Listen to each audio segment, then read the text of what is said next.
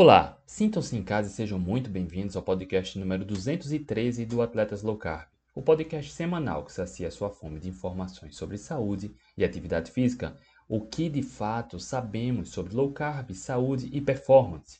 Como começar? Como não errar? Nesse episódio, Maria Vitória e eu batemos um papo sobre os pequenos detalhes que fazem grande diferença em nossas vidas. Acompanhe agora. Olá, boa noite. Hoje, quinta-feira, 4 de agosto de 2022, estamos iniciando mais uma live do Atlético Low Carb com café e corrida. E corrida? Iron Quito.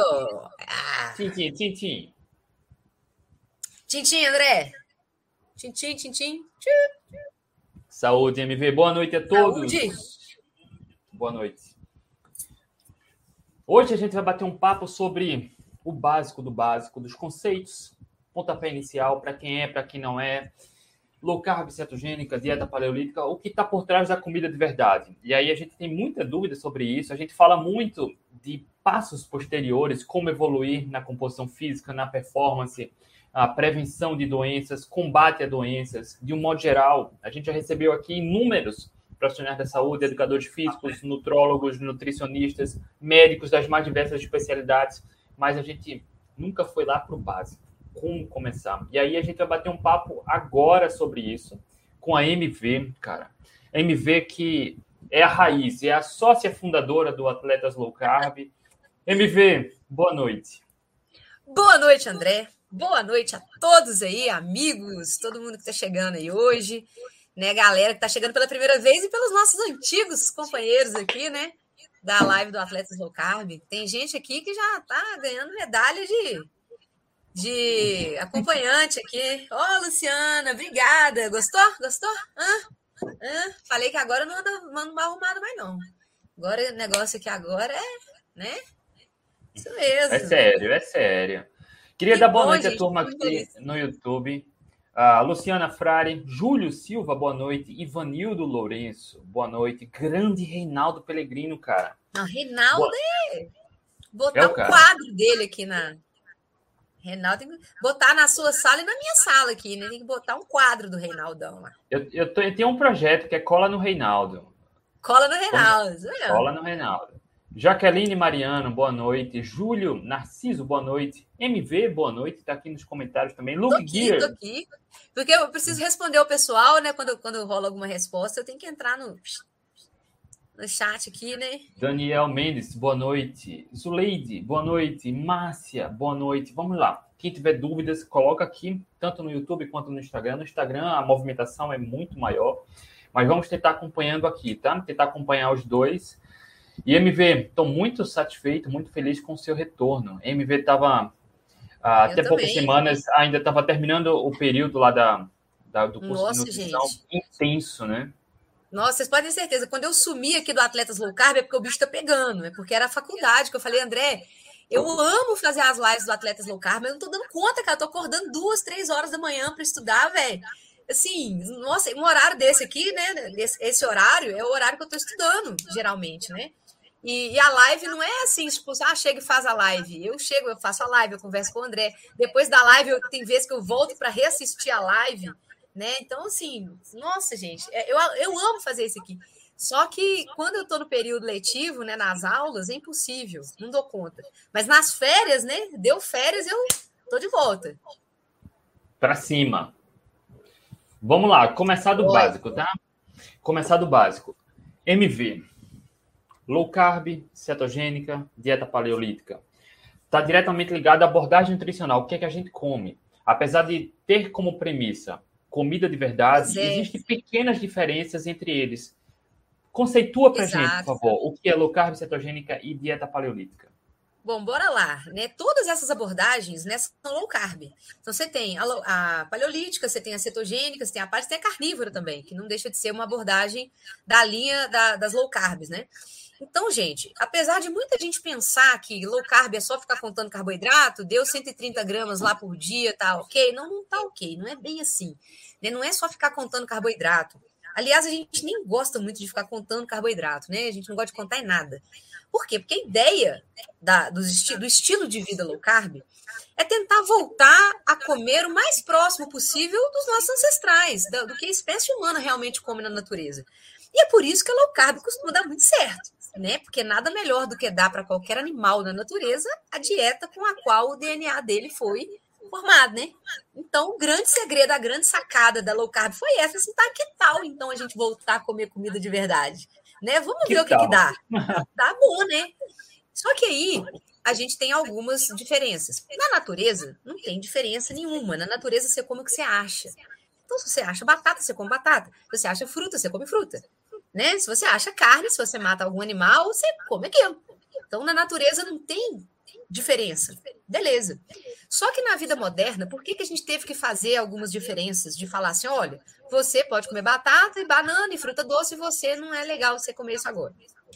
Porque as pessoas na vida moderna passaram vários anos comendo produto processado. E esses produtos processados fizeram com que as pessoas ficassem doentes. Mais especificamente, uma doencinha aí, que é a, a, a mais é, prevalente aí na população mundial, que é a tal da resistência insulínica, é a síndrome metabólica. Então, de tanto comer carboidrato refinado, de tanto comer produto processado com altíssima carga glicêmica, as pessoas foram ficando doentes ao longo dos anos. E o diabetes tipo 2, que é uma das maiores manifestações aí da síndrome metabólica, não é a única, né? Você tem aí ovários policísticos, você tem esteatose hepática não alcoólica, que é a gordura no fígado, né? Você tem várias outras doenças. Hipertensão. Hipertensão, hipertensão arterial, a obesidade, que são doenças crônicas que provém da resistência à insulina, que é um hormônio que é produzido pelo pâncreas quando a gente consome algum carboidrato, principalmente. Ele também é produzido quando a gente consome gorduras, proteínas, mas em quantidades menores. Né? Só que o que aconteceu foi que a população foi ficando doente ao longo dos anos por consumir uma carga de produtos industrializados muito grande. Então as pessoas Ou seja, uma dieta muito diferente do que é natural para a espécie humana completamente diferente, porque na natureza a gente não encontra essa quantidade de carboidrato na natureza como a gente encontra hoje na esquina ali na padaria, né? Você estica o braço assim, você tem carboidrato hoje para todo lado. E para piorar a situação, as diretrizes nutricionais que vieram em 1970, baseadas em interesses comerciais, né? O que, que essas diretrizes fizeram? Confirmaram aquela ideia né, de que você precisaria de pelo menos 60% da sua, da sua dieta em carboidrato, refinado ou, ou integral, né, que viesse de grãos e cereais. Vocês podem lembrar daquela pirâmide lá, né, a base da pirâmide de grãos e cereais. E grãos e cereais não fizeram parte da evolução humana. Então, daqui a pouco eu vou entrar ali na, nas diferenças entre as low carbs. Mas eu preciso explicar isso para vocês, para vocês entenderem. Então, o que, que acontece? A base da pirâmide, né, aquela pirâmide que martelaram lá, né? Fala assim: não, você tem que comer grãos e cereais. E a sua dieta tem que ser composta por 60% de carboidrato.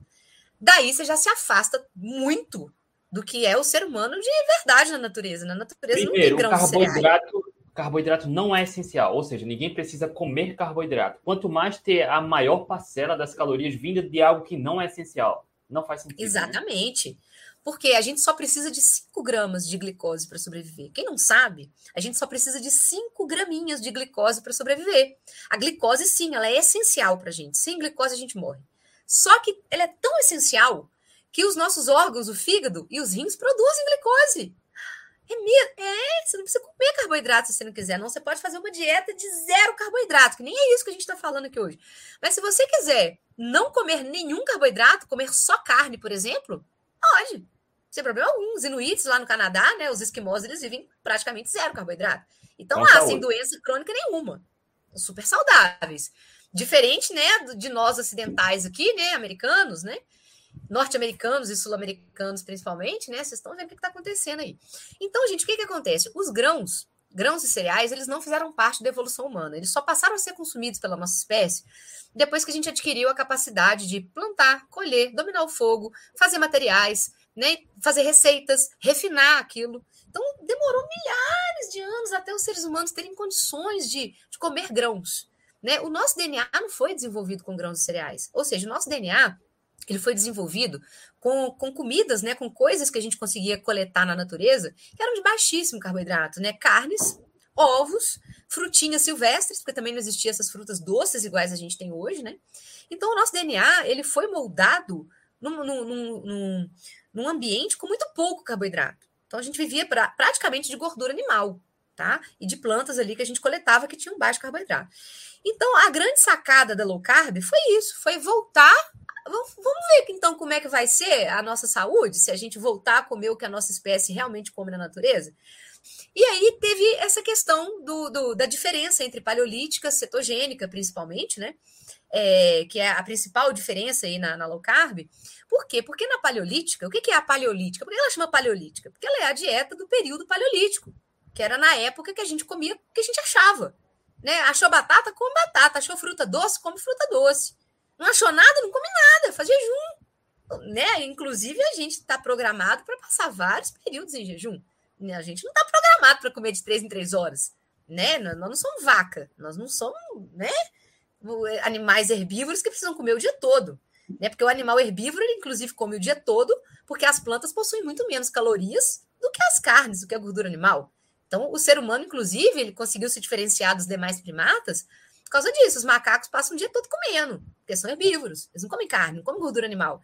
O ser humano, a partir do momento que ele começou a comer gordura animal e carne, o nosso cérebro cresceu, a gente não precisou mais ficar o dia inteiro comendo, né? A gente consegue aí armazenar energia para a gente fazer outras coisas. Então a gente começou a aproveitar o nosso tempo livre e o nosso cérebro maior para poder desenvolver ferramentas, novas técnicas de caça. Hum, vocês entenderam a, a situação? Então, foi a gordura e a proteína animal que conseguiu fazer com que nós nos diferenciássemos de outras espécies. E principalmente depois, quando a gente dominou o fogo, a gente conseguiu ainda ter uma gama de alimentos ainda muito maior. Os tubérculos, por exemplo, as raízes, a gente praticamente não consegue consumir raízes sem dominar o fogo. Né? A, gente consegue, a gente consegue aproveitar o animal que a gente caça de forma muito mais Aí, ó, esse livro é muito bom. Excelente, esse livro. O, o, a gente consegue aproveitar o animal que a gente caça de forma muito mais completa quando você domina o fogo. Porque tem partes do animal que você não consegue comer se você não consegue cozinhar aquela carne. Tem partes do animal que são muito duras.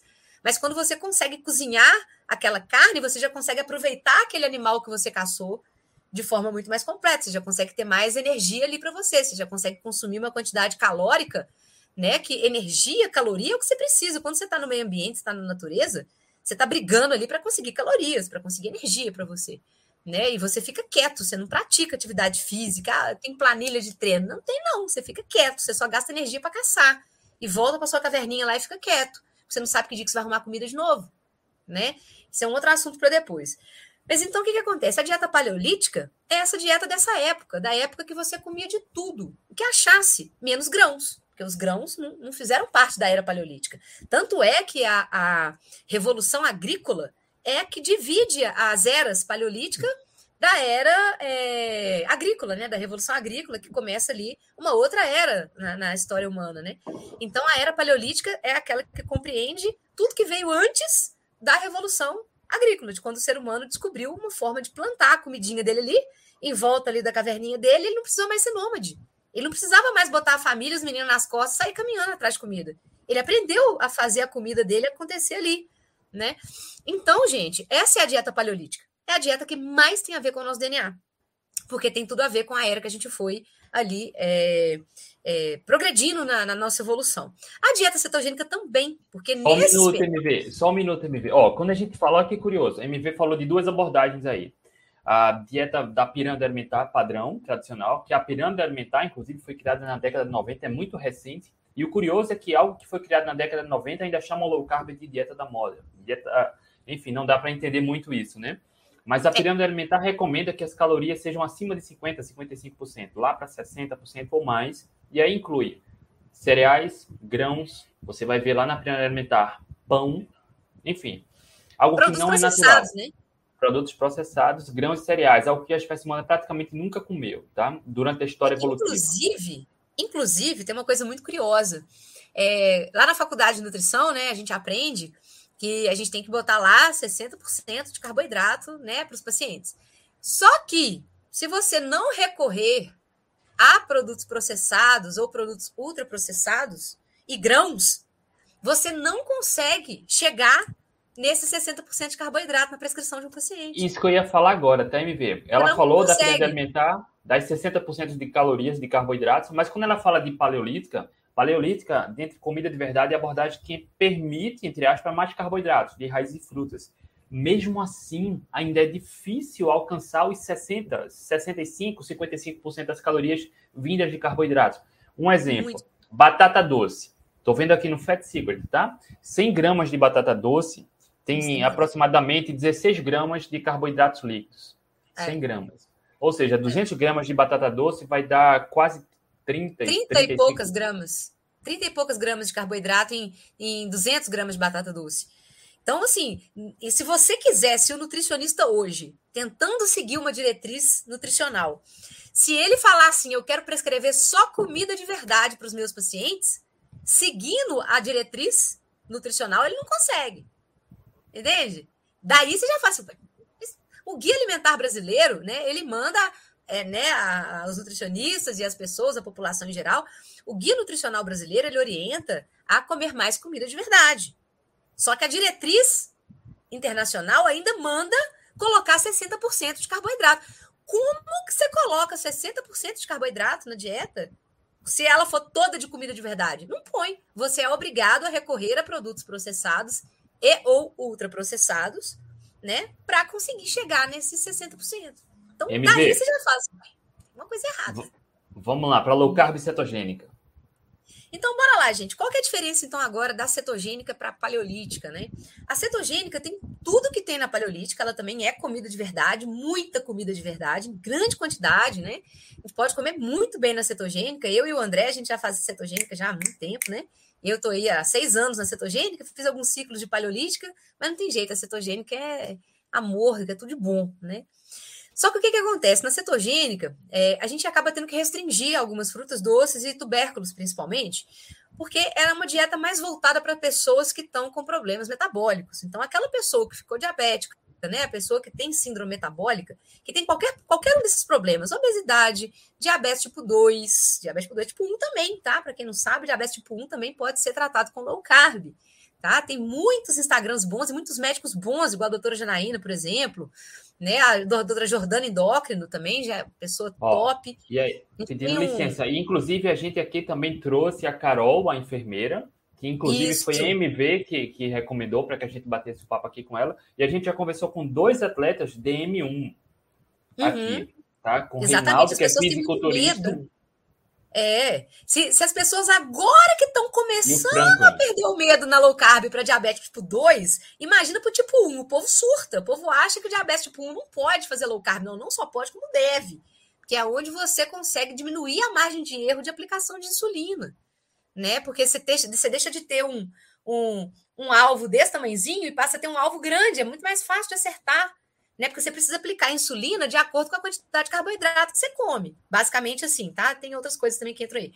Mas basicamente é, você aplica mais insulina se você come mais carboidrato. Se você come menos carboidrato, você precisa aplicar menos insulina. Logo, a margem de erro diminui.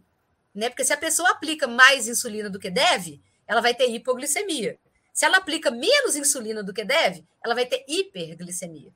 Então, é a vida do diabético tipo 1 que não faz low carb, a vida dele é um inferno, que ele fica tendo picos e vales, picos e vales, né, de hiper e hipoglicemia, que é um inferno. Para os pais, então, de diabético tipo 1, é um horror.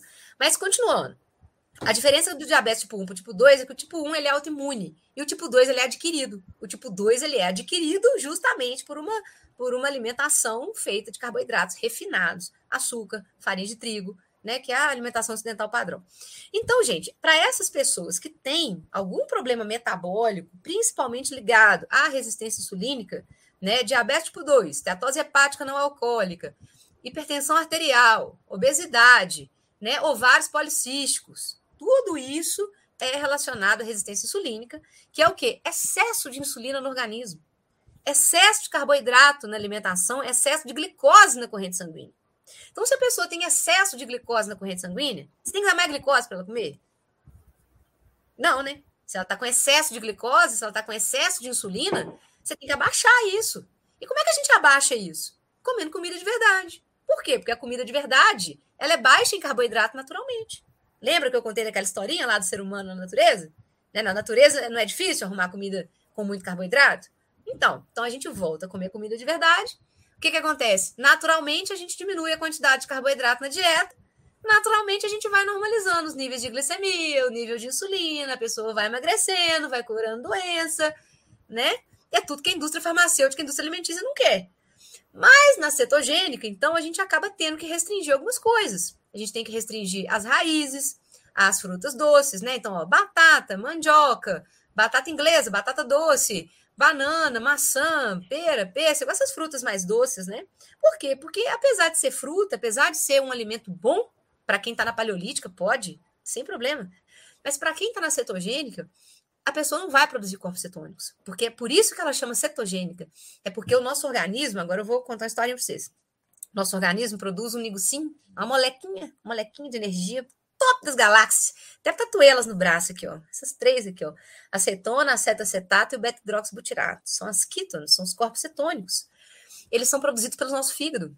E eles só são produzidos pelo nosso fígado quando a gente consome no máximo até 30 gramas de carboidrato por dia.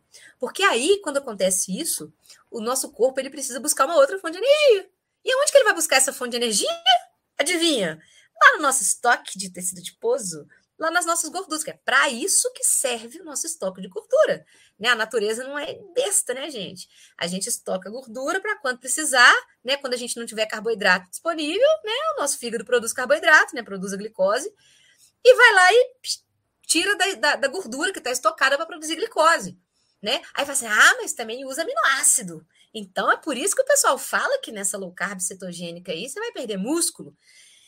Só que aí eles esqueceram de uma coisa. Quando eles falam isso, né? Eles esqueceram que se a gente está comendo proteína, se a gente está comendo carne, se a gente está comendo ovos, né? Se a gente tem uma dieta normal, né? Uma dieta normoproteica, a gente tem aminoácido disponível na corrente sanguínea, gente, porque a gente usa aminoácido para um monte de coisa. A gente não usa aminoácido só para produzir músculo. A gente usa aminoácido para tudo enquanto é proteína que você vai produzir. Então, enquanto você estiver comendo proteína, você tem aminoácido disponível na sua corrente sanguínea, seu organismo não vai lá tirar aminoácido, quebrar seu músculo, não.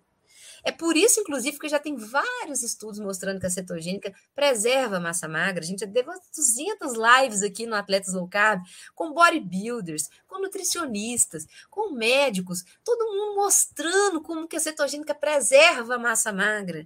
Porque para ganhar e preservar a massa magra, você precisa estar tá comendo calorias suficientes e proteína suficiente. Porque para fazer músculo, você só precisa de proteína e caloria. Açúcar não constrói músculo. Carboidrato não constrói músculo. Mostra aí. Olha aí.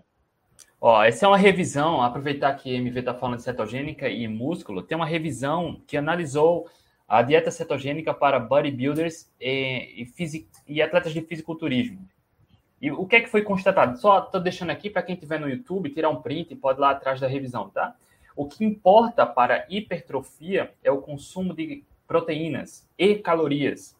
Tá? tá? Consumir carboidrato ou não não vai influenciar, inclusive, tem falado sobre isso no, no, artigo, que não melhora a síntese proteica consumir carboidrato ou não, tá? Para hipertrofia, o que importa é consumir calorias e proteínas e, claro, ter que malhar.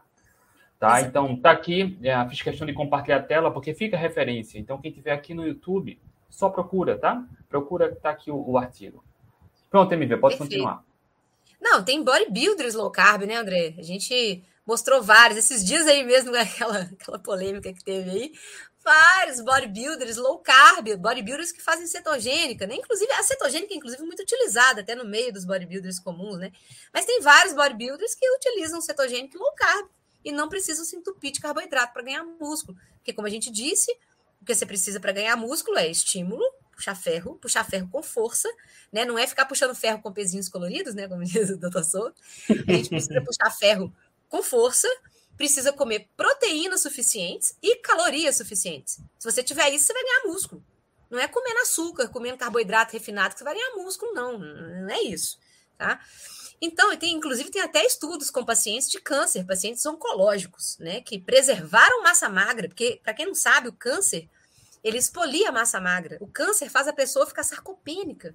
O câncer, o tumor cancerígeno, faz a pessoa perder músculo, porque o câncer, o tumor, ele usa os músculos da pessoa como fonte de energia, tá? Então, tem estudos mostrando pacientes oncológicos estágio 4, de câncer estágio 4, usando dieta cetogênica e ela ajudando a preservar a massa, magra, a massa magra de quem era para estar tá perdendo, tá? Então, um negócio que à primeira vista as pessoas, né, que, não entendem muito disso, vão pensar assim: nossa, que absurdo! Fazer cetogênica num paciente oncológico, agora que ele vai acabar de, de perder tudo que ele tinha de músculo, né? Mas não, ele preservou. Né? Então, por isso que existem os estudos, os ensaios uhum. clínicos randomizados, justamente para não deixar as pessoas caírem né, nesses mitos e achismos aí. Então, gente, voltando aqui para a cetogênica. A cetogênica é uma dieta já utilizada há mais de 100 anos para tratamento de epilepsia, ela é muito bem estabelecida, tratamento de doenças neurológicas, tratamento de doenças metabólicas, inclusive a ADA, a American Diabetes Association, colocou agora, em 2018, colocou nas diretrizes é, da ADA a, a, as dietas low carb e very low carb como estratégias para o tratamento e até reversão do diabetes tipo 2. Né? A gente que está aqui na lida aqui, a gente vê que reversão de diabetes, hipertensão, síndrome metabólica é rotina, né? Isso aqui, coisas que médicos aí nem sabem que é possível. Isso aqui, para quem é do mundo low carb, a gente vê isso acontecendo todo dia. Pessoas revertendo diabetes tipo 2 com cetogênica, né? É... E aí o que, que acontece? O que vale é ressaltar, MV, desculpa, pessoas revertendo diabetes tipo 2, hipertensão, curando ovários policísticos, que tudo está relacionado à resistência insulínica. Inclusive, falam, recentemente falaram uma besteira de que cetogênica piora a resistência insulínica. Não é isso que a gente vê na ciência, nem na realidade. Mostra aí, MV, deixa eu dar um close. Aqui, ó. Esse é o guia da ADA. Eu comprei, saiu agora em maio desse ano. Aqui, ó. American Diabetes Association. Essa aqui, gente, é a organização mundial. Essa aqui, ó, a Organização Americana do Diabetes. Aqui, ó. No eles Instagram. fizeram um guia. Aqui, eles fizeram um guia, vou mostrar para o Instagram. Ó. Eles fizeram um guia, tá vendo? Lá da ADA. Esse guia ensina profissionais da saúde, tá vendo? Esse guia aqui, ó, tá vendo? É um livrinho que eles fizeram, ó, um livrinho. Eu comprei, comprei no site da ADA, demorou duas semanas para chegar para mim, que eu comprei em dólar, né? E eles têm frete, aquela coisa toda. Então demorou duas semanas para chegar. Paguei, acho que 9 dólares que eu paguei. E esse guia ensina profissionais da saúde a fazerem cetogênica, low carb cetogênica. Porque eles já descobriram, né? Depois de anos que a gente estava falando, né? Finalmente eles descobriram né, que low carb cetogênica reverte o diabetes, diminui a, a quantidade de medicamentos que a pessoa toma, né? Então, descobriram o óbvio, né? Descobriram que comida de verdade é, é melhor do que comida processada. Oh, né? Então, eu comprei esse guia aqui, ó. Então, qualquer pessoa que falar com vocês que low carb faz mal, você fala assim, vai lá discutir com a ADA, vai, vai lá discutir com as evidências. Então, gente, a ADA, a American Diabetes Association, é a organização, é, porque tem várias associações, a europeia, a canadense e a australiana também já colocaram low carb cetogênica também em suas diretrizes nutricionais. Só o Brasil, né, que é o mais avançado de todos, como sempre, né? Só o Brasil que ainda continua aqui essa briga de nutricionista falando que low carb é moda, né? Então, e que o número de obesos é... e diabéticos hipertensos só cresce aqui no Brasil, né? Inclusive, mais da é metade ridículo. da população brasileira tem sobrepeso e obesidade. É ridículo. E a ADA é a associação mais respeitada no mundo hoje né? Ela sempre foi uma associação muito conservadora, né? Eles não mudam diretrizes assim do nada, né? Esse aqui foi muito difícil, eles tiveram que ver e rever a, as evidências, né? Que estava para dar compar, né? A quantidade de evidência científica mostrando os benefícios e a segurança de consumir comida de verdade, né? Tipo, é tão ridículo que você tem que fazer estudo científico aos montes para poder provar que comida de verdade é melhor do que comida processada. Né? Então, quando você faz um, um arcabouço de evidências gigantesco mostrando que comer comida de verdade é melhor do que comida processada, aí não teve jeito, né? eles foram obrigados a, a, aceitar. E parece que eles gostaram da ideia, né? Porque né, chegaram a fazer até um guia, fizeram um guia só para low carb cetogênica. Fizeram um guia só para ensinar as pessoas e os profissionais de saúde a prescreverem low carb cetogênica. E os, né? e os conceitos agora da, da low carb, MV? Então, a low carb, gente, é... aí detalhe, porque a gente fala assim, as pessoas confundem. Isso tudo que a gente está falando aqui é low carb, tá, gente?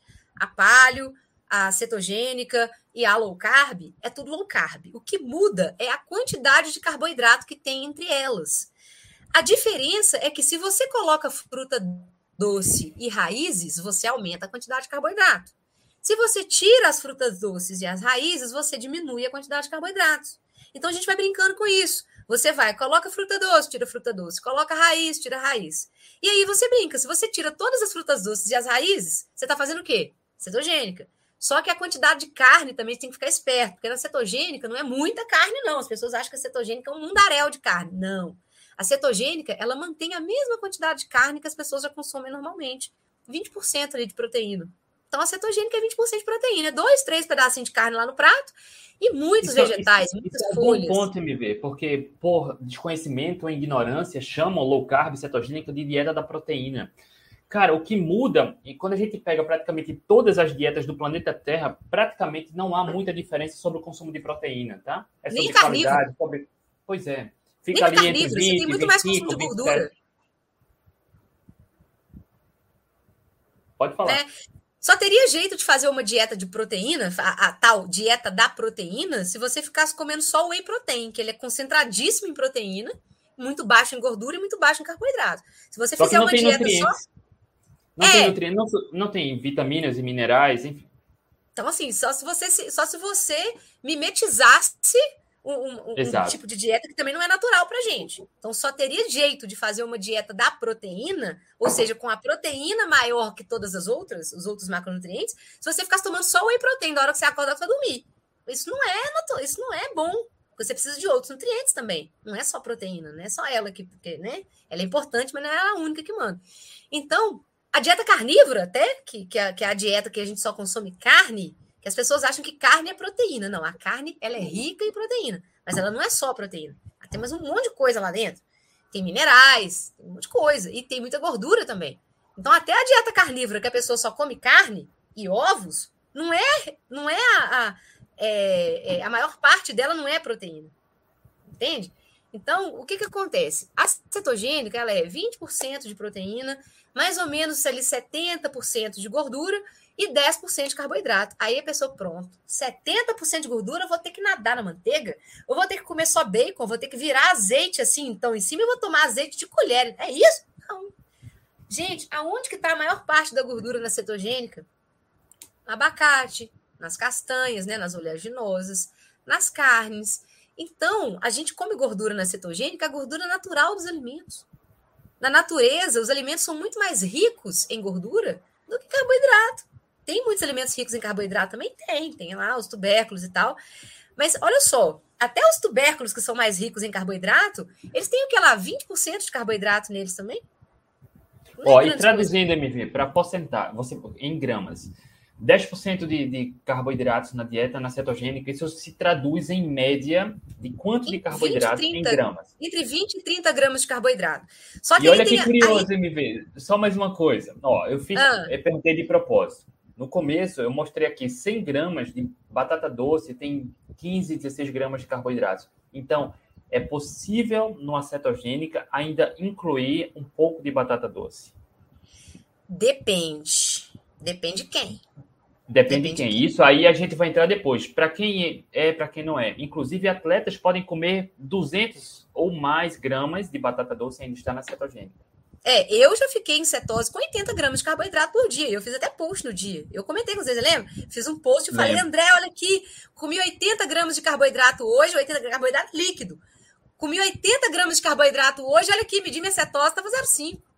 Agora, algumas pessoas, Algumas pessoas precisam, inclusive, restringir muito mais o carboidrato para entrar em cetose é e ainda papo. leva várias semanas, né? Tem uma dificuldade É a cetogênica maior. terapêutica. É a cetogênica terapêutica. Lá na, na, na, nossa mentoria, né, com a doutora Janaína, ela coloca para a gente ajudar os pacientes em dieta cetogênica terapêutica, pacientes de Alzheimer, pacientes de câncer, principalmente, que eles precisam atingir um, um GKI, né, que é o Glucose Ketone Index, que é um, um, índice de relação entre glicose e cetonas. Então, a glicose, quanto mais baixa, quanto mais baixa a glicemia e mais alta as cetonas, né, a gente consegue um GKI bom, que é um GKI terapêutico. O que, que acontece? Essas pessoas têm que comer muita gordura, pouquíssimo carboidrato, para elas poderem induzir a cetose, cetose alta, ali acima de 3, 4.0, e a glicemia delas ficar baixinha, ali em torno de 60, 65. E ainda pode demorar bastante, né, meu querido? Costuma demorar um pouco, e muitas, ve muitas vezes pode-se ou não pode-se fazer jejum. Se o paciente estiver muito magro, né, se ele já tiver com uma sarcopenia avançada por causa do câncer, aí não dá para entrar com jejum. Aí tem que ser com TCM, a gente tem que entrar com, com os triglicerídeos de cadeia média para poder aumentar as cetonas do paciente para ele Mas atingir é, um é índice importante, é importante falar Porém- desse time, desse time, porque não é simplesmente fazer a cetogênica que está em cetose. Algumas pessoas precisam de várias semanas para entrar em cetose, né? Várias. Dependendo se a pessoa tiver com resistência insulínica muito grande, ela não entra em cetose rápido, não. Tem- demora um tempinho. E ainda acontece a questão da resistência à insulina fisiológica, né? Que é aquela resistência insulínica periférica, que os músculos estão tão resistentes à insulina que a glicose fica sobrando na corrente sanguínea. A glicose não entra rápido para dentro do músculo. A glicose fica sobrando na corrente sanguínea. Então, demora um tempo ainda. Essa pessoa, eu tô, eu tô- a gente está com um caso desse aqui na, na mentoria, um senhor que está com a resistência insulínica tão alta que de manhã a glicemia dele em jejum está altíssima e depois ao longo do dia ela vai baixando. É, isso, é, isso é assim, característico da resistência insulínica fisiológica, né? Mas agora com a cetogênica ele vai melhorar, daqui a pouquinho ele está zero de novo. Mas aí o que, que acontece então? Dentro da cetogênica terapêutica, a gente tem algumas coisas que a gente pode mexer, outras não. Só que o que, que acontece? Ela é é uma dieta temporária, ela é uma dieta de tratamento, ela não é uma dieta para estilo de vida. Né? Não é legal você ficar comendo esse, esse monte de gordura assim por muito tempo, não é palatável. Ela não é uma dieta igual a cetogênica que eu e o André fazemos. A nossa a cetogênica que eu e o André fazemos, tem dia que bate 40 gramas de carboidrato, 50. E muitas vezes nem a gente nem coloca batata. Só a gente colocar, por exemplo, uma é, abóbora moranga, por exemplo, se a gente encher um prato de abóbora moranga, já vai dar um, um pouquinho mais, já vai passar ali umas 20 gramas de carboidrato. E cá para nós, André- MV. E cá para nós, MV. Se não for terapêutica, cara, se você se sente melhor na cetogênica, não é pecado comer uma banana ou uma raiz É, e da cetose, claro. cara. A Depois pessoa volta. que não está fazendo tratamento, por exemplo, o diabético, ele não precisa fazer uma cetogênica terapêutica. O diabético, ele pode fazer uma cetogênica normal. A terapêutica é quando a pessoa- a pessoa precisa de corpos cetônicos altos. O diabético, ele só precisa reduzir a glicemia dele. Ele não necessariamente precisa de cetonas altas. Por isso que até a low carb, muitas vezes, para o diabético, né, uma, uma low carb aí de 40, 50 gramas de carboidrato, já tem estudo, tem vários estudos mostrando que low carb de 40, 50 gramas de carboidrato já reverteu o diabetes. Né? Não necessariamente tem que ser. Agora, o, o, o diabético que faz cetogênica melhora mais rápido, sem dúvida. Mas a, a diferença da cetogênica terapêutica para a cetogênica normal, que é essa que eu e o André fazemos, e a maioria dos atletas low carb fazem, é que a, a cetogênica terapêutica a gente precisa de corpos cetônicos muito altos. Que a pessoa está tratando doenças, por exemplo, no, no, no Alzheimer, né? O cérebro da pessoa está com resistência insulínica, os neurônios estão morrendo. E o neurônio, quando ele morre, ele não faz mitose, o neurônio não, não, não se reproduz. Né? Olha, isso, isso é um tema importante, MV. Eh, Desculpa, a- o Alzheimer já é chamado como diabetes tipo 3, né? Que é resistência insulínica. E olha que curioso. Muitos desses profissionais da saúde falam mal da cetogênica. Um dos argumentos é dizendo que o cérebro precisa de glicose para comer mais carboidratos. Cara, MV, como é que melhora a saúde cerebral de quem está com Alzheimer? É, a gente, o Alzheimer ele é principalmente caracterizado pelo acúmulo né, de beta-amiloide, que é uma proteína que é a mesma enzima que degrada essa proteína é a mesma enzima que degrada a insulina, né? A, a amiloidase, que é essa, essa enzima, né? Então acontece que a pessoa, quando ela está resistente à insulina, ou seja, ela está com insulina alta no corpo inteiro, toda enzima que ela produz para poder é, degradar a insulina, ela vai sendo desviada para outros órgãos e vai sobrando pouca para o cérebro. Então a amiloidase ela começa a se acumular no cérebro e o cérebro começa a ficar inflamado. Né? A pessoa tem glicemia alta, a gente sabe que a glicose ela vai glicando nos tecidos. Então, por isso que o diabético ele vai tendo neuropatia, o diabético vai ficando cego, o diabético tem problemas circulatórios, ele tem problemas renais, ele tem problema em tudo enquanto é parte do corpo. Por quê? Todas as, as partes do nosso corpo têm proteínas, tem colágeno. Então, a, a, a glicose, ela glica, ela vai é, acabando com a função dessas proteínas. Aonde a glicose glica, ela faz aquela proteína ali perder a função dela. Por isso que a gente faz aquele exame de hemoglobina glicada, porque a gente mede na hemoglobina a quantidade de glicose que está glicando. Se você tiver com muita glicose glicando nas suas proteínas, está errado, cara, colega. O negócio não é legal, não. Então, o que, que acontece? É, o Alzheimer, a pessoa fica com o cérebro inflamado e com muita beta-amiloide acumulado ali. Então, quando a gente faz uma dieta cetogênica, e detalhe, e nesse processo inflamatório do cérebro, os neurônios eles vão morrendo porque eles não conseguem fazer sinapse. Porque entre uma, um, um neurônio e outro, né, na, naquela, na, naquela fenda que existe entre um neurônio e outro, onde passa a sinapse, ali costuma ter o acúmulo do beta-amiloide. Então, os neurônios vão morrendo. E, e, eles vão ficando sem energia, eles não conseguem mais absorver glicose, eles não conseguem absorver nada ali como fonte de energia. Eles começam a morrer. Então, os corpos cetônicos, eles ultrapassam a barreira hematoencefálica. Os corpos cetônicos, eles não são barrados, não, eles passam, são moléculas muito pequenas. Então, os corpos cetônicos passam, eles não precisam de insulina para entrar na célula, né? Os corpos cetônicos, principalmente o BHB, né? O BHB, que é utilizado como fonte de energia, ele entra direto para dentro da célula e ele produz muito mais ATPs do que a glicose. A glicose produz o, geralmente. O cérebro pode funcionar com até 75% da energia vinda de corpos cetônicos. Vinda de corpos cetônicos, né? Então, o nosso cérebro precisa de glicose? Precisa. Sem glicose, nosso cérebro funciona? Não. Mas qual glicose que a gente está falando principalmente? Aquela glicose hepática, que a gente só precisa de 5 gramas, 5 graminhas de glicose para sobreviver. A gliconeogênese atende normal atende normal, porque o nosso fígado ele produz glicose por demanda. Então, se o cérebro está pedindo glicose, ele vai produzir. Se os músculos estão pedindo glicose, ele vai produzir. Tanto é que eu e o André, e mais uma galera aqui da, da comunidade Atletas Low Carb, a gente corre maratona, ultramaratona em, em, em cetose, em jejum, sem comer nada. À medida que o nosso músculo vai pedindo, o, o, o fígado e os rins vão produzindo glicose. A gente não precisa comer nada para correr por causa disso. Então, gente, é, na cetogênica, se a pessoa está fazendo uma cetogênica terapêutica, por exemplo, né? Ou então uma cetogênica para tratamento do diabetes, e ela vai lá e come uma batata doce e vira-se e fala assim: não, eu só posso comer 20 gramas de carboidrato, então eu vou comer uma batata doce só no dia, não vou comer mais nada, vou comer só a batata doce, que ali tem minhas 20 gramas de carboidrato, e tô beleza. Não, não tá, porque nessa que você comeu essa batata doce vai ter um pico. Você vai, não, tá, não um pico, como se você teria se você estivesse comendo um biscoito recheado, mas você vai ter uma elevação mais acentuada da glicemia e vai ter uma produção de insulina maior. O que, que vai acontecer? Você vai sair da cetose. Então, mesmo comendo aquelas 20 gramas de carboidrato no total do dia ali, né? Mas em uma cajadada só, você vai ter uma elevação mais acentuada da glicemia, o seu fígado vai parar de produzir corpos cetônicos, porque ele vai, né? O seu organismo vai ter que processar aquela glicose que entrou. Então, você vai parar de produzir corpos cetônicos e sair da cetose.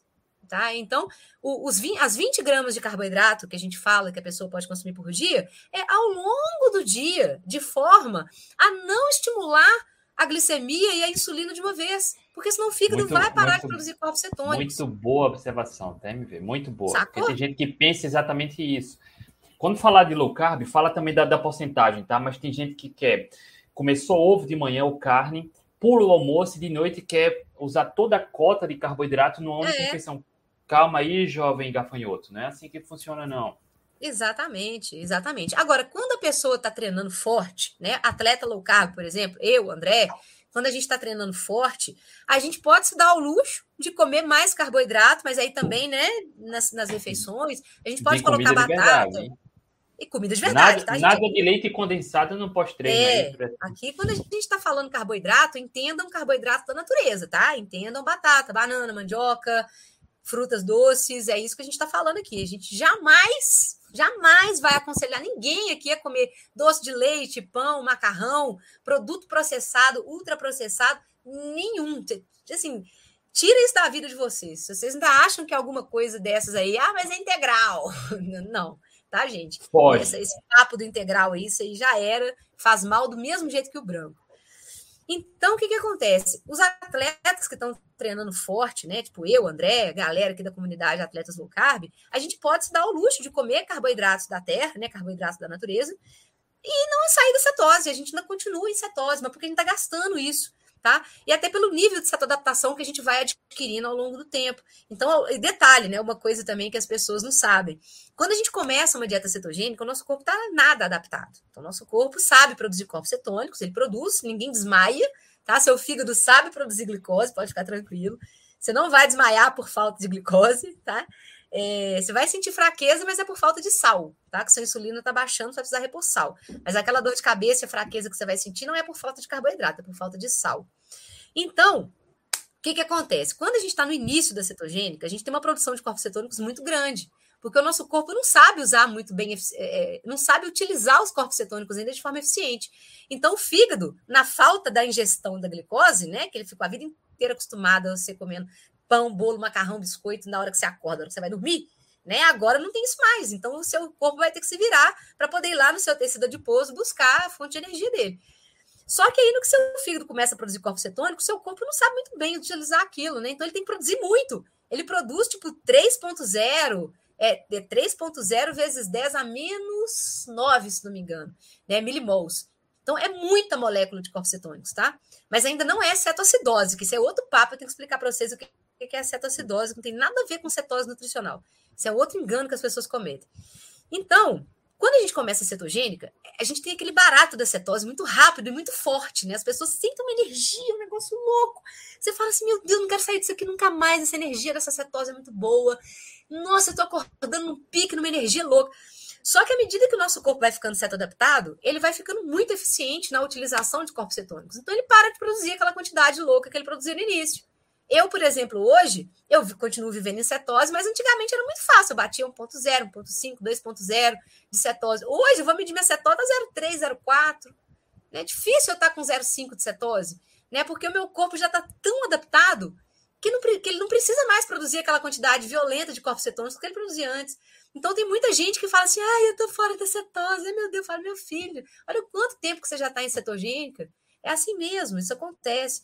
Né? Então, à medida que a gente vai passando os anos, a gente já não precisa mais produzir aquela quantidade absurda de corpos cetônicos. Consequentemente, a gente também tem a vantagem de estar mais ceto-adaptado. Então, a gente sai para correr, você já está ali ligado, né? Não precisa comer nada antes do treino, não precisa fazer pré-treino, não precisa de nada disso. Nosso corpo já está muito eficiente ali na utilização de gorduras e corpos cetônicos como fonte de energia. Cara, que aula fantástica! Que aula fantástica! MV, ó, então, low paleolítica, ela permite, entre aspas, um espectro grande de carboidratos, praticamente tudo que a natureza oferece, tirando grãos e cereais, porque a gente uhum. olha mais do que a espécie humana sempre comeu. A cetogênica já reduz muito, porque tem um limite. Para entrar no estado metabólico de cetose, a gente precisa comer pouco carboidrato. Quando a a oferta do alimento do carboidrato é baixa, o corpo começa a produzir corpos cetônicos. E aí o tempo de cada um vai variar, de alguns dias para poucas semanas. Isso. E low carb pode permitir, em média, até 130 gramas de carboidratos líquidos ou até 40% das calorias vindas de carboidratos. E aí, 40% das calorias, veja que isso é um pouco flexível. Para a MV, por exemplo, quando ela está treinando seus 110 km de corrida por semana, ela pode ter um gasto calórico saudade. aí um gasto calórico alto. Então, vamos supor, hipoteticamente, a MV está num volume grande de treinos, ela pode estar tá gastando 2 mil, 3 mil calorias no dia. Então, 40% de 3 mil calorias vindas de carboidratos vai vir, enfim, quase 1.200, 1.400 gramas de carboidrato. E aí, se ela comesse isso de raiz e frutas, ainda seria low carb, porque está menos de 40%, tá? É, só para entender não dá, não isso. Não tem como comer isso só de comida de verdade, é muito difícil. é muito, Eu né? prefiro fazer cetogênica, porque você conseguir esse monte de energia que a gente precisa treinando nesse volume de treino, é muito mais fácil você conseguir esse, esse volume calórico vindo de gorduras, né, do que de carboidrato, cara. Porque, para quem não sabe, as gorduras têm 9 calorias por grama. E o carboidrato tem só 4, né? Então, não, é muito é... difícil. Fantástico, mas é só para entender, porque tem muita gente que é. associa low carb a ter que focar em carboidratos. Não, aí são Exato. vários erros, né? Não é são só vários, 130 gramas, pode ser mais, depende do objetivo, do nível atlético, enfim, da qualidade. Porque, inclusive, a gente viu há poucas semanas uma nutricionista aí com muitos seguidores dizendo que low carb é, é, poderia colocar pão integral no low carb. Não é só sobre Não, carboidratos, é sobre erro, né, qualidade, né? né? É, porque é, com esse negócio, a low carb está se popularizando muito, e as pessoas ficaram com esse número na cabeça, né? Então, tipo, ah, então já que só pode 130, até 130 gramas de carboidrato por dia, eu posso colocar pizza, pão integral, brigadeiro, é só eu contar os carboidratos, né? Que aí eu consigo encaixar a famosa dieta flex, né? Eu posso encaixar tudo que eu quero, porque antigamente era, era, até hoje, né? Ainda tem aquela coisa de contar calorias. Então, dentro da, se eu posso comer lá 1.500 calorias por dia, é só eu contar qualquer coisa que dando 1.500 calorias por dia, até bosta entra lá e tá valendo, né? Só que não, porque todas as calorias não são iguais. Você não pode comparar 500, 500 calorias de carne com 500 calorias de pão integral, né? Tem o nível de nutriente. Pô, é, é, vão combinar, né? Então, as calorias não são iguais e elas têm efeitos metabólicos no nosso organismo completamente diferentes. A carne ela é metabolizada no nosso organismo de forma completamente diferente de um lanche do McDonald's. Entendeu? Açúcar, gordura, carboidrato, proteína, óleo vegetal, produto químico, que vem ali junto. MV, MV tem estudos comparando cetogênica e emagrecimento. Olha que interessante. Um grupo fez uma cetogênica comendo à vontade, sem atividade física. E outro grupo fez atividade física de 3 a 5 vezes na semana, seguindo a dieta da pirâmide alimentar.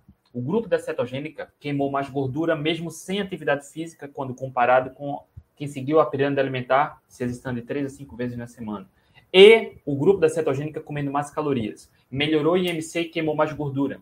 É possível emagrecer seguindo a pirâmide alimentar, focando em calorias? É. Mas aí tem um risco, porque é. você vai sentir fome, vai emagrecer à base de fome. Tá? Então, eu acredito que ninguém queira emagrecer à base da fome. E não, não falo nem do ponto de vista da segurança, né? Porque comer de tudo um pouco na saúde mental e saúde metabólica não oferece nenhuma segurança, né? A médio e longo prazo. Exatamente.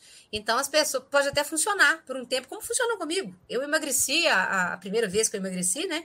Eu emagreci fazendo pirâmide alimentar. Eu era jovem, minha resistência insulínica ainda não estava lá, né? Tão alta. Então, você faz um. Você, você comia 3 mil calorias de porcaria todo dia. Se você reduz de 3 mil para 2 mil, você vai emagrecer, lógico. Você fazendo restrição calórica, é a lei da termodinâmica. Você reduzir Mas só pensa em comida, né? Tem que comer o tempo todo, né? É, só que aí eram nove, oito, nove refeições por dia, e eu tava treinando, aquela coisa toda, emagreci. Só que, mesmo treinando, e treinando 100, 110 quilômetros por semana, eu não corria pouco, não, viu, gente? Eu corria muito. Eu treinava corrida em dois períodos. E engordando, voltei a engordar com, com ovário policístico, que é uma das manifestações da resistência insulínica não tinha energia mais para treinar e olha que eu comia muito carboidrato, muito. Eu andava com garrafinha de maltodextrina na mão, porque eu já não tinha mais onde enfiar macarrão na minha dieta. E a nutricionista só deixando, cada vez que eu pedia carboidrato para ela, ela deixava eu pôr mais. Só que como eu já não estava aguentando comer aquele tanto de carboidrato, eu comecei a dissolver carboidrato na água. Eu estava tomando maltodextrina. Então, assim, eu devia estar tá comendo uma, uma quantidade, assim, eu fui fazer as contas outro dia, estava comendo mais ou menos uns 800 gramas de carboidrato por dia. Gente, o meu pâncreas já devia estar tá gritando, assim, o fígado, meu fígado querendo me matar. Pedindo socorro, né? É, pedindo socorro. E aí, o que, que aconteceu? Quando eu lesionei, né, quando eu tive uma pubalgia, eu engordei 12 quilos rapidamente. E tentando contar calorias, só que você não consegue. Você tem muita fome, você tem picos e vales de glicemia e insulina o dia todo. Você tem muita fome, você não consegue sustentar um negócio desse contando caloria. Foi quando eu descobri a low carb, né? Depois vocês veem as lives anteriores aqui, que eu já contei essa história né, que eu descobri a doutora Janaína, que me explicou tudo sobre low carb, eu mudei minha vida, né? Eu fui comer comida de verdade e tudo se tudo mudou, né? Então, gente, é, a gente estava falando sobre cetogênica e atletas.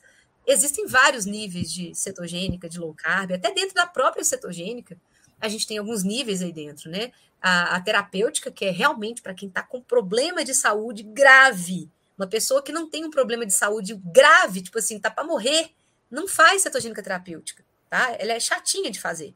Dá dó do, do, paciente, porque ele tem que comer muita gordura, ele tem que restringir coisas que até na cetogênica normal a gente não restringe. Por exemplo, quer ver um exemplo? A abóbora moranga. A abóbora moranga é uma delícia, eu amo. Na cetogênica de atleta, tem para comer abóbora moranga tranquilo. Mas na cetogênica terapêutica, a pessoa já tem que dar uma segurada. Entendeu? Cebola, ó, só, só, só, só, uma coisa aqui, ó. A Marielle falou, mas se você come 800 gramas e defeca 500, no fim do dia seu corpo fica com pouco. Mas assim, a gente fala de carboidratos líquidos, tá?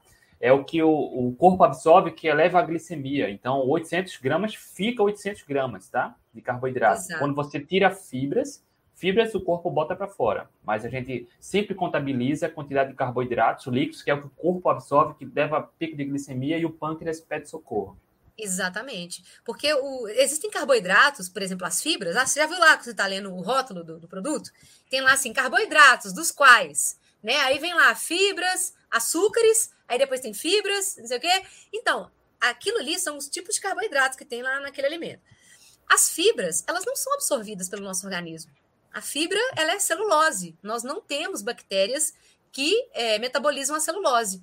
O, o boi, a vaca, os herbívoros em geral, eles têm né, eles têm bactérias que metabolizam a celulose, porque eles precisam da celulose é, como principal fonte de energia deles, né? Então, é, é, completamente diferente o metabolismo deles do nosso.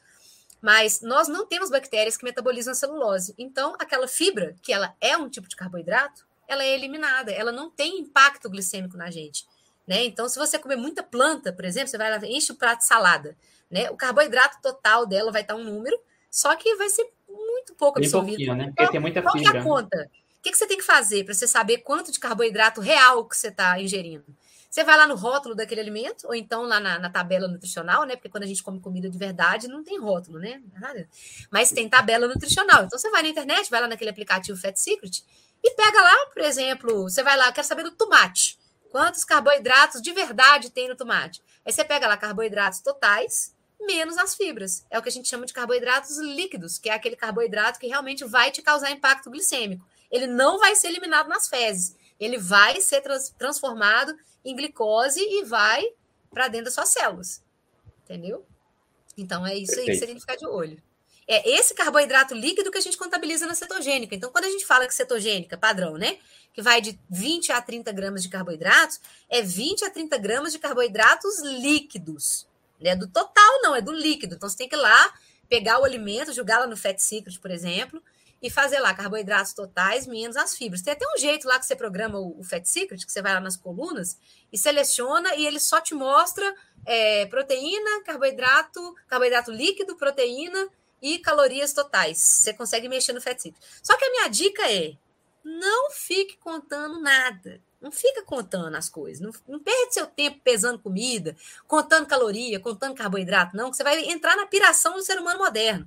A ideia aqui é te fazer comer como um ser humano na natureza, que não preocupava em pesar e contar nada. Desde é que você esteja comendo comida de verdade, desde que você esteja comendo comida de verdade, colega, você não precisa contar nada. Então, entende, cetogênica, por exemplo, né? Cetogênica. Ovos, carnes, vegetais de baixo amido, né? Que, que são brócolis, couve-flor, abobrinha, a cenoura raladinha crua, e até entra na terapêutica, não, mas cetogênica comum pode, uma cenoura crua raladinha, é, berinjela, vegetais de baixo amido, aqueles que nascem acima da terra, beleza? E frutas de baixo índice glicêmico. Quais são essas frutas pouco doces? Abacate, é, mirtilo, morango, coco, limão, acerola. O açaí, se não for uma cetogênica terapêutica, se for uma cetogênica normal, o açaí Kiwi. sem xarope, dá até para Oi? Kiwi, Oi? Pera, Kiwi, maracujá. Maracujá, né? Tomate, então, chuchu, abobrinha, tomate, tudo chuchu, é azeitona. Isso tudo é fruta, viu, gente?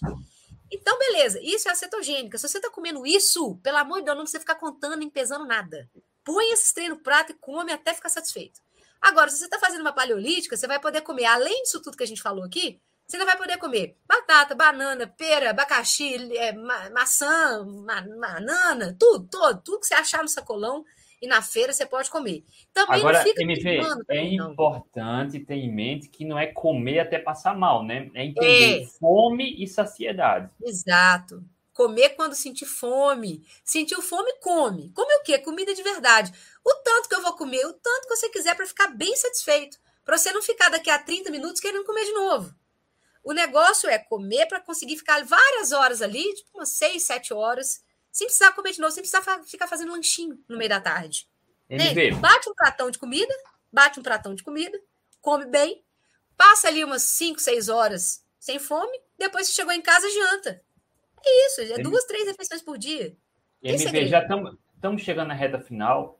Eu só queria trazer um pouco agora no esporte existe muita dúvida sobre low carb, sobre comida de verdade e esporte. Então, corrida, crossfit, esportes de força explosão, a hipertrofia, funciona ou não funciona?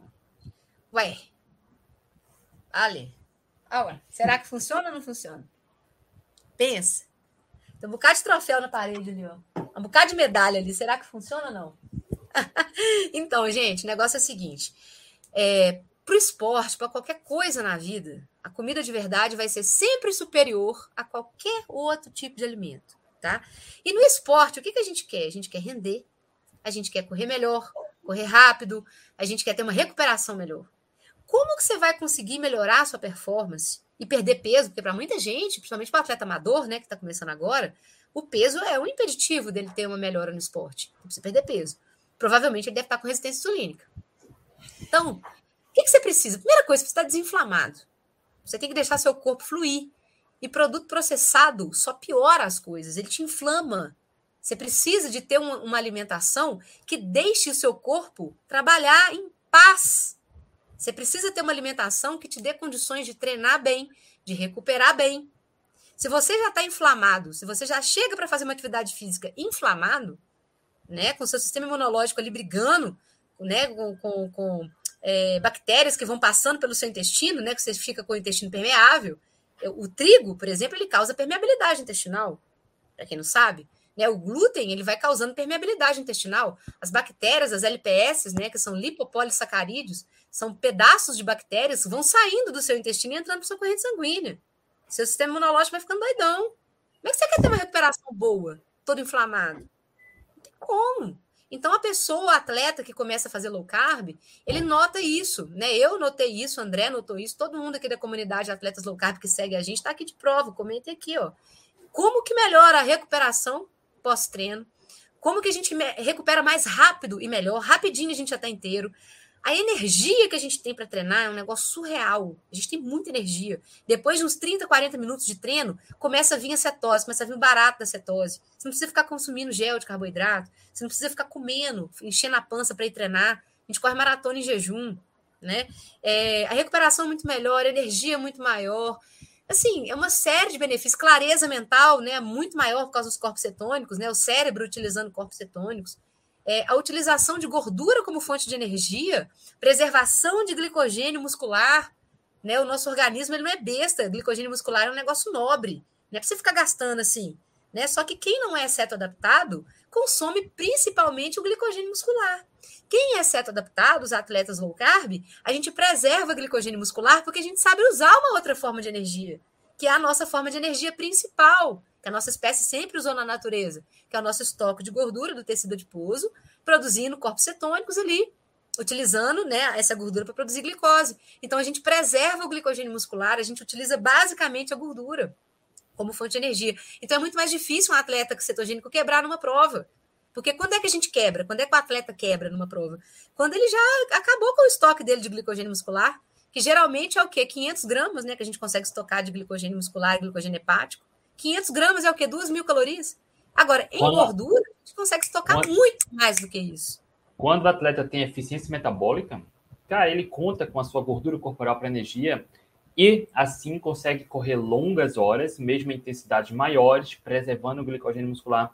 Por isso, raramente um atleta adaptado à cetogênica quebra numa maratona, por exemplo. Inclusive, é. MV, tem uma, um estudo, uma revisão que analisou adaptações metabólicas de atletas adaptados à cetogênica, que viu que um, um, um adulto com 80 quilos no seu peso normal, que tem armazena 10 quilos de gordura, que é, um, é pouco de gordura para quem está no peso e pesa 80 quilos, ele conseguiria correr com boa eficiência metabólica mais de 30 maratonas, usando a própria Exato. gordura corporal para energia.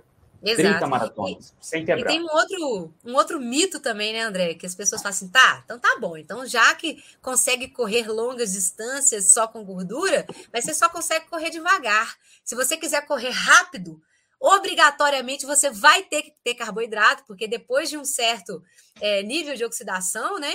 É, do VO2 ali, que você já está atingindo uma frequência cardíaca mais alta, você precisa do carboidrato para poder atingir é, é velocidades mais altas, né? Só que não contaram com a existência de atletas seto-adaptados, né? Todas as vezes que eles fizeram testes de, de VO2, né, principalmente com atletas que estavam em dieta cetogênica ou low carb, é, essas pessoas não eram seto-adaptadas. Então, eles não tinham tanta eficiência na utilização de corpos cetônicos, que, como eu disse anteriormente, produzem mais ATPs do que a glicose. Então, uma molécula de BHB produz até 38 38 ATPs, uma molécula de BHB. E a pessoa que é cetoadaptada, a pessoa que tem uma utilização muito boa de corpos cetônicos, ela consegue sim chegar em velocidades altas, correndo com é, corpos cetônicos altos, né, correndo em cetose. Então, não necessariamente a pessoa precisa do carboidrato. Isso é um mito. Assim, oh, então... é, é um negócio quase impossível de ser quebrado na cabeça do, né, do, dos antigos aí, né? Mas é possível, mas só que não fazem é, tantos estudos assim com atletas seto-adaptados, né? Só o Volek, Jeff Volek e o Finney é que fazem testes né, com atletas seto-adaptados. O, o Tinox tem alguns estudos também. Tinox né? também faz. Ó, sintetizando, para atividade física. Aí o que é que a gente vê na ciência e na realidade, e a minha opinião, até me ver. qualquer atleta, independente se é de endurance ou de esporte de força e explosão, em qualquer idade, pode se beneficiar muito ao deixar as dependências do carboidrato comendo comida de verdade baixa em carboidratos. O Sem que dúvida. vai fazer diferença é a individualidade e o tempo. Por exemplo, um atleta que corre maratona, ele vai, do meu ponto de vista, passar bem maior tempo na abordagem cetogênica e talvez, quando se sentir melhor em momentos pontuais, aumentar o consumo de, de raízes e frutas. Já um atleta de hipertrofia, ele passaria o contrário, tá? Talvez comendo moderado para um pouco mais carboidratos de raízes e frutas em momentos pontuais na cetogênica. Só que isso não é regra fechada, é individual e claro, mas todos, minha opinião, podem se beneficiar muito na abordagem cetogênica só sabendo onde, por quanto tempo aplicar essa abordagem. Eu não sei o que, Exato. que pensa. E muita gente também confunde, fala assim: nossa, mas eu nunca vi um atleta olímpico fazendo cetogênica. Primeiro, se ele faz, você não vai ficar sabendo, porque eles não são de ficar contando estratégia alimentar deles. Né? Primeiro, então, se tem algum que faz, você não vai ficar sabendo. Segundo, é, eles não têm necessidade de fazer isso. Eles são magros, não têm resistência insulínica. Tem um outro ponto aí também, tá? Tem necessidade. Né? Eu, por exemplo, eu não indicaria um atleta ficar comendo comida processada. Porque se ele quer comer carboidrato, tudo bem, você quer comer? Quero. É, você tem necessidade de restringir carboidrato? Não. Sou magro, não tenho resistência insulínica, tô treinando pra caramba e quero comer carboidrato. Eu vou mandar esse cara comer pizza? Eu vou mandar esse cara comer produto processado para inflamar o cara? Não. Se ele quer comer carboidrato, eu vou colocar é, a, as, os tubérculos, as frutas doces. Dependendo, esse cara pode até comer grãos. Se ele não tiver nenhum problema intestinal, se para ele tiver de boa, né? Tudo é também questão de teste. Se ele quer comer grãos, se ele não abre mão, tudo bem. Agora, a pessoa está com desbiose intestinal, está com leaky gut, né? Intestino permeável, está com diabetes, está com obesidade ou sobrepeso, está começando a praticar uma atividade física agora, não tem pretensão nenhuma de ser um atleta de elite. Qual é o sentido de mandar essa criatura comer 60% de carboidrato na dieta? Fazer pré-treino. Mas tem um ponto, né? Assim como a MV contextualizou comida de verdade na natureza, o homem come e descansa. Para resultados não naturais, recursos não naturais. Sabe, não é natural da espécie humana treinar para ser campeão olímpico, entende? Ah, é. Durante o período paleolítico, ninguém gastava muita energia buscando performance atlética, tá? Então, para resultados não naturais, recursos não naturais, recursos ergogênicos, é, enfim, alguns suplementos, que alguns recursos que utilizam para burlar doping, por exemplo, e uhum. comer muito carboidrato não é algo natural. Então, se você quer um, altíssima performance que não é natural, precisa ter recursos que não são naturais também. Então, Exato. Comer muito carboidrato Exato. vai atender. É. A cetogênica, a paleolítica, a carnívora, né? Todas essas abordagens que a gente comenta aqui, gente, são abordagens muito naturais da espécie humana. Só que correr maratona, fazer Ironman, bodybuilding, isso não é natural da espécie humana. Isso foi um negócio que a gente só começou a fazer depois que a gente já tinha segurança alimentar. Depois que nós não éramos mais nômades, depois que os seres humanos já estavam se organizando ali em, em pequenas cidades, a gente já era seres sedentários, a gente não tinha mais que caminhar quilômetros para poder achar comida, a gente já sabia plantar, colher, a gente já sabia fazer estoque de, de, de alimentos. Foi aí que a gente começou a inventar atividades esportivas. Até então, o ser humano saía para caçar, conseguia ou não conseguia alguma coisa e voltava para a caverna para descansar, porque você não pode ficar gastando energia na natureza se você não sabe se você vai comer amanhã. Então a gente só vai praticar atividade física recreativa por prazer quando a gente já tem segurança alimentar. Então, enquanto a gente está comendo uma dieta, né, ali do que a gente caça, do que a gente coleta, a gente não pode ficar gastando energia com bobagem. Não existe prazer ali, não existe atividade física por prazer, não existe planilha de treino, não entende? Então, da mesma forma que, que a cetogênica é uma, uma, uma dieta muito natural da nossa espécie, a gente tem que adaptar dependendo do nível de atividade física que a pessoa faz. Então, se a pessoa está treinando maratona, está treinando para um Iron, claro, ela vai ter uma, um gasto calórico ali que na natureza ela não ia ter se ela fosse um caçador-coletor, se ela estivesse seguindo exatamente o que o nosso DNA foi feito para ser, ela não ia estar tá gastando aquilo tudo. Então acaba que a gente vai ter que recorrer a suplementos proteicos. Dependendo dessa pessoa, se ela quiser comer mais carboidrato, ela pode. Se ela não tiver nenhuma doença nem nada, problema algum. Dependendo, às vezes, até algum carboidrato refinado vai ter que entrar ali. Uma tapioca, por exemplo. né? Não necessariamente farinha de trigo, mas ela pode comer uma tapioca, ela pode comer algum, alguma farinha de mandioca, por exemplo, que é muito comum no Nordeste, o pessoal gosta da, da farinha de mandioca misturada na comida. Então, se a pessoa não tem problema metabólico nenhum, tudo tem que ser avaliado. É, então, quando as pessoas criticam low carb para performance, elas não, não, entendem esse, esse, esse mundo, entende? A gente estava conversando, por exemplo, com uma, uma ex-triatleta, que ela comentou com a, comigo e com a Paula, uma ex-triatleta de elite, tá? É que eu tô falando de, de, de, uma menina que ganhou o Iron aqui no Brasil. Ela falou que ela fazia dieta paleolítica. Obviamente, na época que ela estava no, no auge, no topo da carreira dela, ganhando provas de Iron, ela não comentava isso. Mas depois que, que ela passou por um período e tal, e agora ela já meio que aposentou, ela comentou com a gente que ela fazia dieta paleolítica. Ou seja, era em termos low carb. A gente não sabe exatamente o que ela fazia, mas ela falou pra gente, falou para mim, para Paula, que ela fazia dieta paleolítica. E a gente sabe que tem alguns atletas, triatletas, que fazem isso. Tem uma menina, por exemplo, uma americana, que ela é uma, acho que a melhor triatleta atualmente lá nos Estados Unidos, uma magrinha, uma mulher que rodou 30 minutos nos 10 quilômetros na corrida. Ela é fantástica, a americana mais fantástica que tem lá no triatlon. Eu estava acompanhando o Instagram dela há pouco tempo, a dieta dela era basicamente paleolítica. Ela só comia comida de verdade. Eu não vi nenhum produto processado lá. Ela comia carboidrato, mas ela comia os carboidratos da terra. Ela não é besta. Esse pessoal aí é bem assessorado. Né? Esse pessoal aí Ó, tem nutricionistas de qualidade acompanhando M, eles, né? MV falou do, do tri, triatleta. Para a gente encerrar, MV, só para compartilhar aqui, que falam muita besteira né, de alto rendimento e realmente a gente não sabe o que cada um come, o que faz, mas. É, a gente não sabe. Deixa eu compartilhar aqui. Ó, em 2019, logo antes da pandemia, esse atleta que é conhecido ó, como ketocop, cara, cetogênica, uhum. ele venceu uma edição do Ironman, ah, se não me engano, foi em Zurique, aqui na Suíça, na Suíça, com 8 horas e 17 minutos. Venceu. Atleta de elite uhum. que segue cetogênica, abordagem low carb, tá? Então, uhum. enfim, tem vários. E quantos a gente não sabe? A gente não sabe o que cada um faz, né? O que não sabe, eles não contam. Cara, o cara que faz uma estratégia low carb, a gente, nós que vivemos isso, a gente sabe da quantidade de benefícios. E boa parte do, do, do rendimento que o cara tem na, no, no esporte advém do treino. A dieta é só para dar energia para o cara e para não atrapalhar. A dieta ela existe na vida do atleta para não atrapalhar, cara. Pô, não me vem com inflamação, não. Deixa meu corpo render, por favor. Me dê coisas saudáveis e deixe meu corpo render. Né? Então não é a dieta que faz o cara correr. Porque se fosse assim, ninguém precisava treinar. Você ficava no sofá comendo e pronto. A dieta é muito importante para isso, para te dar energia, te dar nutrientes e não te atrapalhar. E não botar coisa para dentro do seu corpo que vai piorar a sua recuperação, que vai te deixar né, é, lento, com capacidade mental reduzida. É o que a gente sabe né, da, da, da dieta ocidental padrão. Então, mas o que faz o atleta realmente render é principalmente treino, volume de treino, estratégia de treino. E a dieta está ali para te dar suporte para que isso tudo aconteça.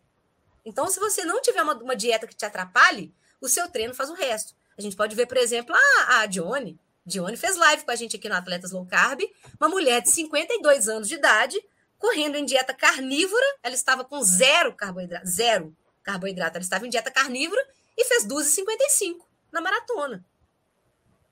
Mas o volume de treino dela é muito superior ao volume de treino de atletas amadores. Ela roda, quando ela conversou comigo na época, ela falou comigo que ela rodava 140 km por semana.